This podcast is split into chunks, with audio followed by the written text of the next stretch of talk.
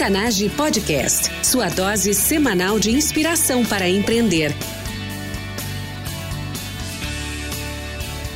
Com você, time Octanage, Vinícius Faquineto e André Piazza.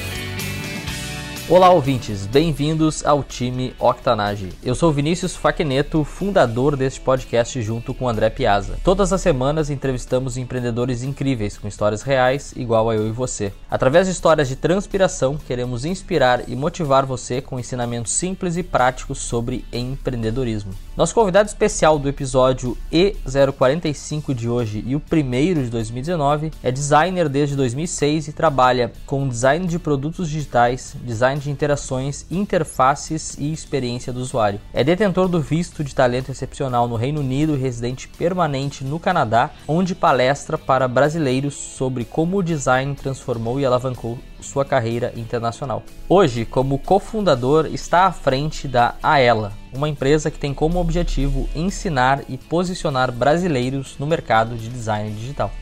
Jonatas Vieira, seja muito bem-vindo. Muito obrigado. Maravilha. Bom, muito, muito obrigado por essa entrevista que já está se enrolando aí alguns meses, eu ah, acho. Ah, faz parte. Vai ser bem bacana, acho que é a primeira entrevista oficial então de 2019 e a gente está trazendo o John, vocês com certeza vão gostar muito dele. Fala bastante aqui pra gente sobre empreendedorismo, negócios e design, que é a área né, de atuação. Para quem não te conhece, fale brevemente da tua vida pessoal e complemente com algo que eu não tenha mencionado na tua introdução. Basicamente, eh, eu iniciei como designer em 2006 oficialmente. Eu vim aí de um background de fotografia, que meu pai tem até hoje é um estúdio de fotografia lá em Ribeirão Preto, interior de São Paulo, e basicamente iniciei no mundo, vamos dizer, de imagens, de certa forma, por conta dele. E migrei aí para a área de marketing e tal, caí na área de design de publicidade, design digital, etc. Em 2016 eu praticamente comecei já tendo meu próprio negócio, não cheguei a ser funcionário de ninguém por, sei lá, estilo de pessoa mesmo. Eu me juntei com um amigo meu, montamos um, uma pequena empresa que obviamente não deu certo, que coisa de moleque geralmente não dá certo dessa forma, né? Mas é assim que se aprende. Fui tocando isso até que eu, por, não vou, vamos dizer, sorte, destino, seja como for, comecei a trabalhar com o mercado internacional na época, é, é coisas pequenas assim, trabalhando, fazendo site para uma empresa dos Estados Unidos, coisas para empresas daqui do Reino Unido também. Até que chegou ao ponto que eu decidi que eu gostaria de migrar para o exterior e, enfim, vim parar aqui. Estou hoje em Londres faz. vai fazer dois anos já já. É, maravilha. Eu acho que em resumo é isso. Bom, eu conheci o John no Google Campus aqui em Londres. Isso faz alguns meses. É um lugar bem bacana para quem quer conectar aí com empreendedores diferenciados e que são afim aí de fazer a diferença. Jonatas, tu desenvolveu diversas habilidades tu não mencionou, mas tu não é músico profissional, mas né, podemos dizer aí que sabe arranhar um violão, é gosta aí. de alguns esportes é, marciais também, entre, entre outras coisas. Mas fala para os nossos ouvintes, hoje, 2019, qual é a tua maior competência? Com certeza é resolução de problemas. Eu sei que pode parecer genérico, mas sendo mais específico, resolução de problemas através do design. E é basicamente o que eu faço hoje. O designer de produto, para quem não sabe, especificamente produtos digitais, o UX designer, que é um termo aí que está cada vez ficando mais popular. Por mais que tenha o nome design ali, isso seja ligado ao visual, esse não é o, a grande competência do designer. A grande competência do designer é resolver problemas. Então, no meu caso hoje, eu trabalho com diversas startups aqui é, em Londres e em geral elas precisam lançar um produto. Muitas vezes nem sabem qual é o problema de fato, então tenho que ajudar eles a identificar qual é o problema que nós vamos resolver e através do design, através das metodologias de design de produto, resolver isso e daí em diante a coisa começa a ficar mais técnica, né? Passa por, pelo processo do, de programação e tudo mais. Mas basicamente eu creio que minha competência maior se tornou essa eu comecei, assim como muitos designers gráficos que migram para o design de produto, comecei com essa ideia de que design era uma coisa visual e o foco era fazer algo bonito, algo que chamasse atenção de alguma forma, mas com o amadurecimento e com o passar do tempo você acaba aprendendo que design é mais voltado a resolver esses problemas que eu estou falando. E é isso basicamente que a gente ensina na ela, né, para os nossos alunos. Show, excelente. E bom, baseado nessa competência então de resolver problemas no caso através do design, né, de interface, de experiência de usuários. O que os nossos ouvintes não sabem sobre isso, mas deveriam saber? Tem alguma ferramenta, alguma técnica, alguma tática que tu use para resolver os teus problemas? Eu acredito que o principal seja entender o mindset de, do designer, principalmente do designer de experiência de produto. E mesmo se você for um designer gráfico, etc., entender que o mindset gira em torno de resolver problemas é o que eu acho que vai fazer toda a diferença. Seja lá, você vai fazer um logo, vai fazer um panfleto, no caso do designer gráfico, eu tô dizendo, você entender que é, vai além de fazer algo que é artístico, vai além de é, uma entrega autoral, assim, e, e, é algo que você tem que ter uma, uma visão de negócio por trás. Você está, na verdade, fazendo uma entrega que vai, às vezes, aumentar vendas ou vai resolver um problema para alguém, principalmente no caso de produto, gira muito em torno disso, né? Os aplicativos, etc. Geralmente ele vem para resolver um problema, uma tarefa que você tem que executar e coisas assim. Então, com, quanto antes você conseguir identificar que o mindset é esse, conseguir trabalhar em cima disso, menos sofrimento e mais efetividade você vai ter. Então, acredito que seja o principal, que as pessoas muitas vezes não entendem, né? Eles acham que, que é o termo designer está associado a, ao visual. Mas, assim como na arquitetura, né, o design ele é forma e função. Então, vamos deixar a forma como a parte estética, que realmente importa, mas a parte função é a parte que, na verdade, vai fazer aquilo ser útil ou não, né? E é basicamente isso. Eu acredito que é entender as origens, talvez, entender mais essa parte, é, vamos dizer, até filosófica do design. E eu acho que isso é o que faz as pessoas serem melhores profissionais mesmo. Maravilha. Então, complementando agora, John, sobre a ela. Qual é o grande problema que vocês resolvem? Basicamente, existe uma grande demanda hoje por profissionais de design e profissionais que saibam o que estejam fazendo, né? E, existe do outro lado pessoas querendo entrar para esse mercado. Então, o nosso o problema que a gente resolve é justamente tentar fazer essa ponte aí. Nós não somos uma empresa de recrutamento, mas a gente fornece o, o lado técnico, o conhecimento para essas pessoas que querem entrar e ingressar no mercado. E a gente fornece uma mentoria muito próxima a esses estudantes para que eles consigam realmente ingressar e tudo mais. E por isso hoje a gente tem alunos já trabalhando aqui no mercado, por exemplo, no Facebook, aqui no, no, no, Reino Unido. Temos gente no Brasil em diversas empresas grandes como IBM, Visa e inúmeras startups também. Então a gente acaba fornecendo essa, essa mão de obra por, por conta de pessoas que a gente formou com o mindset correto, como eu estava dizendo, e ao mesmo tempo possibilitando para que esses alunos entrem no mercado e consigam essa primeira posição, que é a mais difícil, geralmente é não sei se é para qualquer profissão, mas na parte de design especificamente, o júnior, né, o primeiro o primeiro job, a primeira oportunidade geralmente é a mais difícil. A gente tenta ajudar eles a conseguir essa primeira aí e depois a coisa flui mais naturalmente. Então é basicamente isso. Formar. O problema que a gente tenta resolver é justamente preencher o buraco que o mercado tem hoje, mas formando aí grandes profissionais que realmente sabem o que estão fazendo na área. Excelente. Teve um ponto que tu mencionou na tua preparação que eu achei muito interessante e aí faz um link com o que tu falou antes, que é o designer, principalmente UI e UX, ele tem que entender sobre software, certo? Sim. É, e aí tu mencionou a questão de né, o design como está relacionado sim à estética, tem o lado artístico também, mas quando a gente fala de interfaces é muito mais resultado do que beleza. De fato. Como é que vocês fazem isso e como é que vocês ensinam, digamos assim, as pessoas? Porque a gente tem um background mais técnico, digamos assim, então software, mas acho que não é uma coisa tão simples para quem já é designer ou já vem de uma carreira de fato. Como é que vocês fazem essa transição? É, eu acho que o começo é muito em torno da, de, de teoria mesmo, né? Entender de metodologias ágeis, por exemplo entender que o nome genérico, para quem não sabe, metodologia ágil é uma metodologia de desenvolvimento de software, né, desenvolvimento de produtos. Entender que, por mais que você não programe, vamos supor, entender que você está lidando com aquilo. Vamos supor que você seja um arquiteto. Você tem que entender como funciona o encanamento, por mais que você não vá mexer naquilo, entendeu? Você tem que entender como que é, como é tijolo, tinta e etc. Então, você entender que o seu material ele é software, ele é bytes, ele é, seja o que for, ele é uma interface que hoje é visual, mas pode ser voz amanhã, etc. Mas ainda assim é tudo software. Você entender isso é o que a gente tenta ensinar sempre. E no, no nosso caso, as interfaces, hoje a maioria das interfaces são visuais, então é, gira muito em torno de ensinar também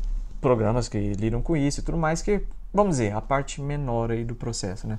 Entender, ah, sei lá, seja programas da Adobe, seja Sketch, não importa muito. Mas entender como funciona isso, entender que é o que se trata de software, etc. Se a pessoa quiser também partir para um lado mais do front-end, que a gente chama, né, que é a parte de programação e tal, a gente tem como orientar isso também, orienta para onde vai, até onde você deve ir. Inclusive, das, quando eu dei minha primeira palestra aqui em Londres, no campus, inclusive, foi justamente o título era até quando, como designer, até, até onde eu devo programar, né? Nem assim, devo ou não programar, porque eu não gosto nem de entrar nesse debate. Para mim, se quiser, vai, por favor. Mas até onde? Porque chega uma hora também que acaba sendo demais. Entende? A gente tenta orientar justamente nisso. É, é software, existem essas camadas e você pode aprender assim, assim, assado. Ah, se você quiser mais para essa outra área, vamos dizer, mais focada em lidar com pessoas, tem muito disso também, né? Você pode, mas ainda assim, entenda que o seu problema é software. Você está fabricando software, vamos dizer. Então, é, não importa se é um site, se é um aplicativo, é tudo software. Basicamente isso. Muito bom. Transicionando agora para tua carreira como empreendedor, mas conta pra gente qual foi o teu pior momento, mas assim, o pior dos piores na tua carreira, né, como empreendedor? E o que, que tu fez para sair dessa situação? Eu acredito que por maturidade dessa minha primeira empresa que eu comentei tudo, que era uma agência que chamava Um Clique a propósito. é, por imaturidade, não saber muito bem lidar com a cultura local, que nem existe, né? Vamos dizer, se você mora em cidade pequena, pode ser que você sofra também, se você trabalha no ramo digital, pelo fato de que é difícil vender o serviço digital. Acho que isso acabou acarretando diversos problemas de ansiedade, coisas assim. E justamente quando a gente conseguiu um projeto grande, que nem era muito grande, mas para nós, tipo, era um projeto até te falo o número, era tipo coisa de 30 mil reais um projeto. Para nós era uma coisa muito grande. E a consequência de não entregar aquele projeto era maior ainda, era quase o dobro de só de multa, fora o tempo que passou. Então, assim, a gente mergulhou nesse projeto e deu tudo errado, obviamente. E, enfim, era Red Bull, era tudo que você imaginar para fazer a coisa acontecer. E esses problemas emocionais misturados e tudo mais. E acabou que, por conta disso, uns anos depois, eu paguei a conta com, uma, com uns ataques de ansiedade e quase desenvolvi uma síndrome do pânico aí. Que, pra ser bem sincero, eu nunca vou descobrir qual foi o ponto exato, mas eu acredito que tudo isso somado culminou nisso. E eu acho que a solução para sair desse tipo de coisa é sempre você lembrar de cuidar bem da mente, entendeu? Essa era uma época que eu era muito sedentário, era uma época que eu só trabalhava e, como eu falei, virava noites e noites. Eu cheguei a trabalhar 86 horas seguidas, sem dormir, sem nada, assim, que Nossa. é ridículo. Alucinei durante a noite, um bagulho muito louco. E, enfim, eu acho que você tem que saber cuidar da mente. É uma coisa que eu faço hoje, eu não, não sei se é porque eu tô aqui na Europa e convenhamos que é um pouco mais fácil, porque a cultura meio que promove isso, né? 5 uhum. horas da tarde, pô, já tá meio, ah, vamos embora pra casa e tal. Mas, enfim, eu acho que eu nunca deixaria de cuidar da mente mais, seja com meditação, seja com atividade física, seja com cuidar do corpo também, porque tá tudo interligado, né? Então, eu acho que isso é o mais importante né, nessas horas. Incrível, pontos importantes. E eu passei acho que por uma situação bem semelhante quando eu tive minha primeira agência também, que era isso, zero esportes, péssima alimentação, trabalhava de segunda a segunda sem descanso. É. E aí tu pira. Tem que saber ter esse equilíbrio. Produtividade não é trabalhar mais, é trabalhar bem. Então... É de fato. Bom, última pergunta antes pra gente transicionar para o nosso jogo rápido.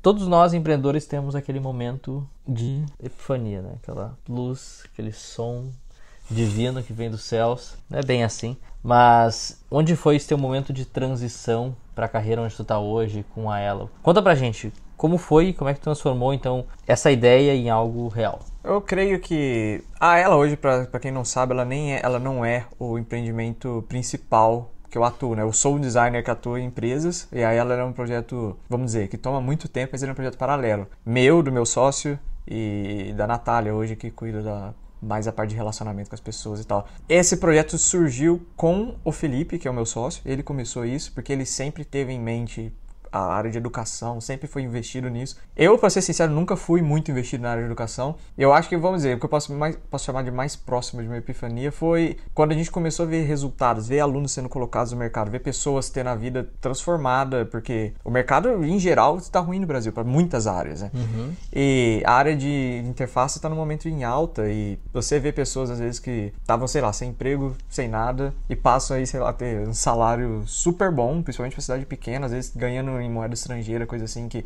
sei lá, vale muito a pena, entende? Uhum. Momentos de crise, principalmente. Eu ver esse resultado, ver as pessoas conseguindo se transformar na, na carreira, etc., eu acho que foi o momento que eu falei, poxa, isso é uma coisa muito legal que a gente está fazendo, é uma coisa que realmente vale a pena fazer. Se não for a ela amanhã, vai ser de outra forma, mas trabalhar em ajudar outras pessoas nesse sentido, então, mentorando pessoas, seja pessoas júnior na carreira, qualquer que seja, mas você tá do lado delas e ajudando ela a caminhar e galgar essas, esses passos aí, é uma coisa que me, sei lá, me abriu. Foi a hora que me deu a luz, eu falei, legal, isso é uma, é uma coisa que eu quero me investir aí. Excelente. Feliz aí com o resultado de vocês. Eu acredito muito também na, em duas coisas, né? Uma que é o foco do Octanage, que é o empreendedorismo. Eu acredito cegamente que o empreendedorismo sim é a forma que a gente tem de transformar o Brasil, mas para isso acontecer nós também precisamos de educação. Sim, né? de fato. Seja a educação básica ou seja a educação empreendedora ou no teu caso então né, uma educação mais específica né, para quem realmente está traçando um caminho ou está buscando o caminho de se tornar um especialista em,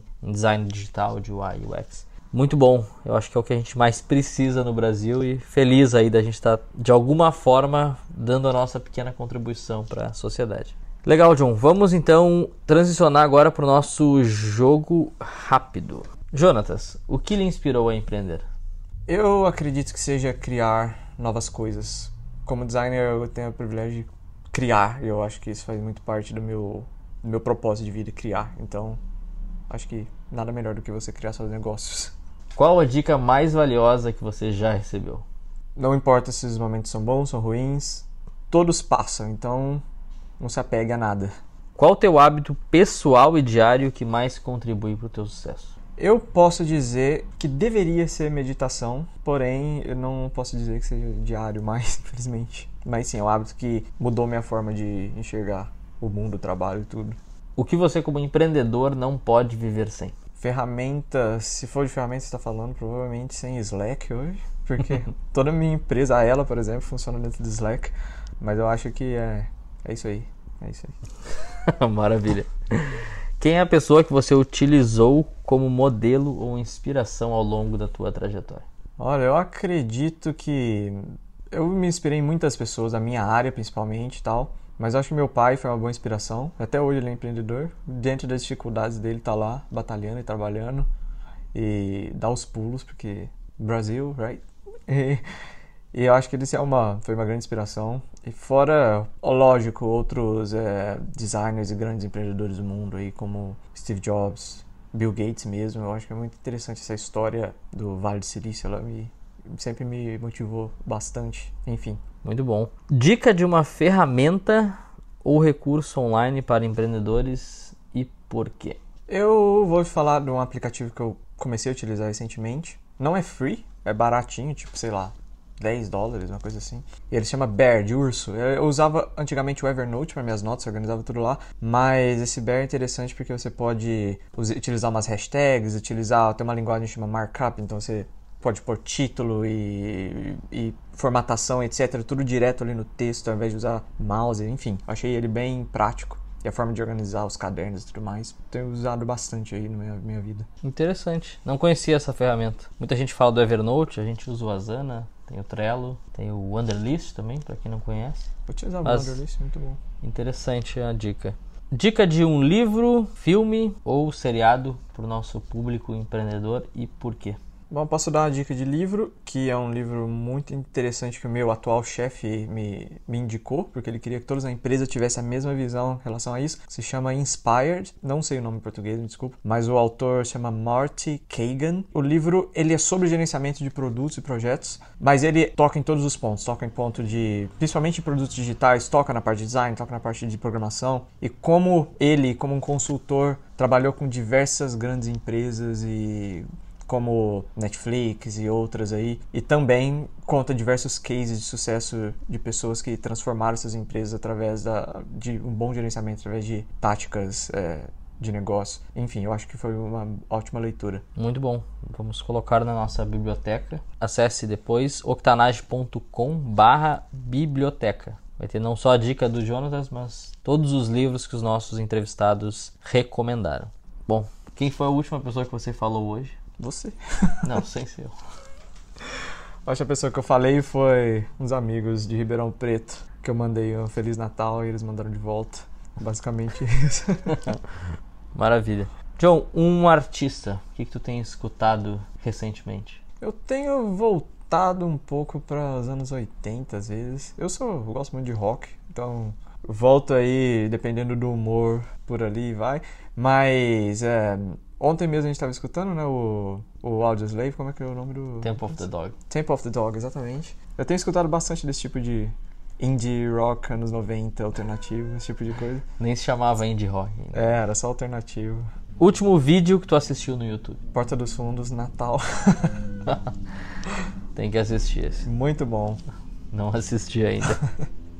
Sensacional. Antes de eu ir para a última pergunta, tem algo que a gente conversou recentemente que eu achei bem interessante. Eu não sei se isso é de algum livro, de uma teoria, mas tu falou de um quadrante. Principalmente para quem está nos escutando, é empreendedor, tem essas dificuldades de gerenciar projetos e como é que eu entrego o valor para o cliente e como é que eu entrego as coisas no prazo. Porque é importante setar a expectativa, né? Todo projeto é, tem que começar bem. Então explica pra gente esse quadrante, não sei se tem alguma referência de algum livro ou de, de quem é essa teoria, para quem... Só por curiosidade, quiser ter uma... ver isso em um pouco mais detalhe, eu falei sobre isso numa palestra minha que tá no YouTube, que chama-se Carreira Solo, só ir lá no canal da Ela, a Ela Brasil, e tem lá uma palestra chama Carreira Solo, que eu dei dicas para pessoas que, como designer, trabalham sozinhos e tudo mais, como você gerencia isso, que foi tema de palestras que eu tive na conferência da Nilson Norman Group aqui em Londres é, recentemente. E existe, em Agile, existe uma pirâmide de coisas que, de fatias do projeto e eu acabei, por conta de um treinamento que eu tive, transformei isso num quadrado. E você trava três pontos e um deles sempre vai, vai ser comprometido. Então você tem lá escopo, orçamento, ou custos, etc., preço é, qualidade e prazo. Você nunca vai conseguir ter os quatro num projeto. Então, você vai lidar com o cliente para setar a expectativa com ele. Você não pode abrir mão do preço, da qualidade do escopo. Então, seu prazo vai ter que ser longo. É mais ou menos essa a ideia, entendeu? Então, ah, não posso abrir mão do prazo, não posso abrir mão do preço, não posso abrir mão da qualidade. Então, vamos ter que diminuir o escopo do projeto. Então, é mais ou menos assim que se trabalha. E uma coisa que eu, uma das coisas que eu cito lá é que 99% dos casos o cliente vai querer travar o preço, porque todo mundo acha que esse é um grande problema, mas você às vezes acaba conseguindo discutir esses pontos, né? Mas em geral a pessoa vai travar o preço, vai querer travar na qualidade, etc. E, enfim, e aí você acaba brincando ali tamanho versus prazo e tal. Mas é um bom framework para você apresentar aí, às vezes para um cliente, tentar acertar expectativas com base nisso. E explicar que uma das coisas que eu sempre toco no ponto é que, principalmente em design, nunca é o outcome, você nunca pode vender o resultado. Tá aqui a tela, tá aqui o desenho. Você tem que vender o processo. E o processo ele passa por diversas fases, passa por discovery, passa por encontrar o problema e resolver e essas coisas e por aí vai. E o outcome ele é às vezes, como por isso que eu só estou citando isso porque às vezes tem lá qualidade, eu não quero sacrificar, não quero sacrificar o tamanho, mas é porque às vezes você vendeu errado, entendeu? Entendeu? Você vendeu um pacote. Uhum. Enquanto na verdade você teria que ter vendido o processo como um todo. E é mais ou menos em torno disso que gira essa palestra. Então, mas basicamente o framework é esse. Muito bom. Escopo, qualidade, preço, prazo. Muito bom. Tá no YouTube da Ela. Ela tá, é, a Ela Brasil é o nome do canal. Uhum. E tem lá o, essa palestra chama Carreira Solo. Excelente. Vamos colocar no site também octanage.com barra E045, que é o episódio então aqui com Jonatas Vieira. Bom, pra gente terminar então, hoje, John, 2019, pelo que, que tu é mais entusiasmado? O que, que te motiva a continuar a tua carreira empreendedora? Olha, Londres é uma loucura, você sabe como é, né? E eu acho que conhecer novos produtos, conhecer, ajudar esses produtos a saírem da, da gaveta, eu acho que é o que me anima. Ontem a gente estava conversando sobre isso, que eu, sinceramente, eu adoraria trabalhar no Google, no Facebook, da vida, numa Apple. E não é por arrogância não, mas não é o, o que me realmente me motiva, entende? O que realmente me motiva é trabalhar com essas startups, porque eu acho que o impacto que você tem dentro do produto, a forma que você consegue fazer com que a empresa ou dê certo ou dê errado, ela é. Você está envolvido no core, no, no cerne mesmo do, do projeto. Então, assim, eu gosto muito de trabalhar com startups, me motiva demais e trabalhar justamente com projetos que estão saindo do chão para, pelo menos, a primeira versão tá lá fora, eu gosto muito disso, entendeu? Ver isso ir pro ar, ver a coisa acontecer, ver as pessoas começarem a reagir, a gente trabalhar em cima dessas reações. Acho Incrível. É, é, eu, tenho, eu tenho um pouco desse espírito também. Em equipes menores, startups, o teu impacto é, é direto. Exato. Qualquer vírgula que tu mexe dá impacto e tu enxerga, né? Seja por bem ou por mal. De fato. Mas aí entra aquela questão, né? Fale rápido também. Exato, é. Teste, erre, refaça, ajuste. Mas vamos lá. Para finalizar então, Joe, qual a dica de ouro para os nossos ouvintes? Bom, se você é designer, foque em processos, sempre. Foque em processos, nunca venda o serviço de design final, sempre venda o seu processo. Assim você evita pessoas falarem que não entendeu, você evita é, dor de cabeça com você não entender o projeto. Então sempre vendo o processo, como já falei anteriormente, cuide da mente aí, porque a gente só tem uma. muito bom, muito bom. Time Octanage. Nós somos a média das pessoas com quem mais convivemos. E vocês estiveram aqui comigo e com Jonatas Vieira. Para conectar com o Jonatas, acessem octanage.com/e045 e lá vocês encontrarão tudo que nós mencionamos nessa entrevista: links, ferramentas, dicas e tudo mais. E não esqueçam de nos seguir nas redes sociais. São novos episódios todas as semanas com histórias incríveis para quem quer empreender ou aprimorar ainda mais o seu negócio. Jonatas, muito obrigado por estar aqui conosco e por ter compartilhado tua história com os nossos ouvintes. Em nome de toda a nossa comunidade, te saudamos e agradecemos. Eu que agradeço. Tudo de bom. Um abraço. Mais uma vez, nosso muito obrigado. Valeu. Valeu demais. Octanage Podcast, sua dose semanal de inspiração para empreender.